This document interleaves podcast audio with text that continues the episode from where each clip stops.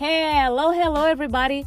Sarah Puig, and you are more than welcome in this podcast. Here we will talk about goals, plans, fears, and challenges that we face in our daily life. You'll be invited to reflect about your own life and be responsible. Take responsibility about your acts. Remember that if you're not in control of your life, someone else is. You have in your body the most powerful instrument, your mind.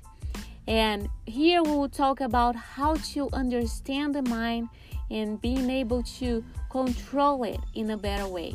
Use your mind in a way that it will fulfill your purposes. Stay with me, follow me on the social medias, and let's grow together.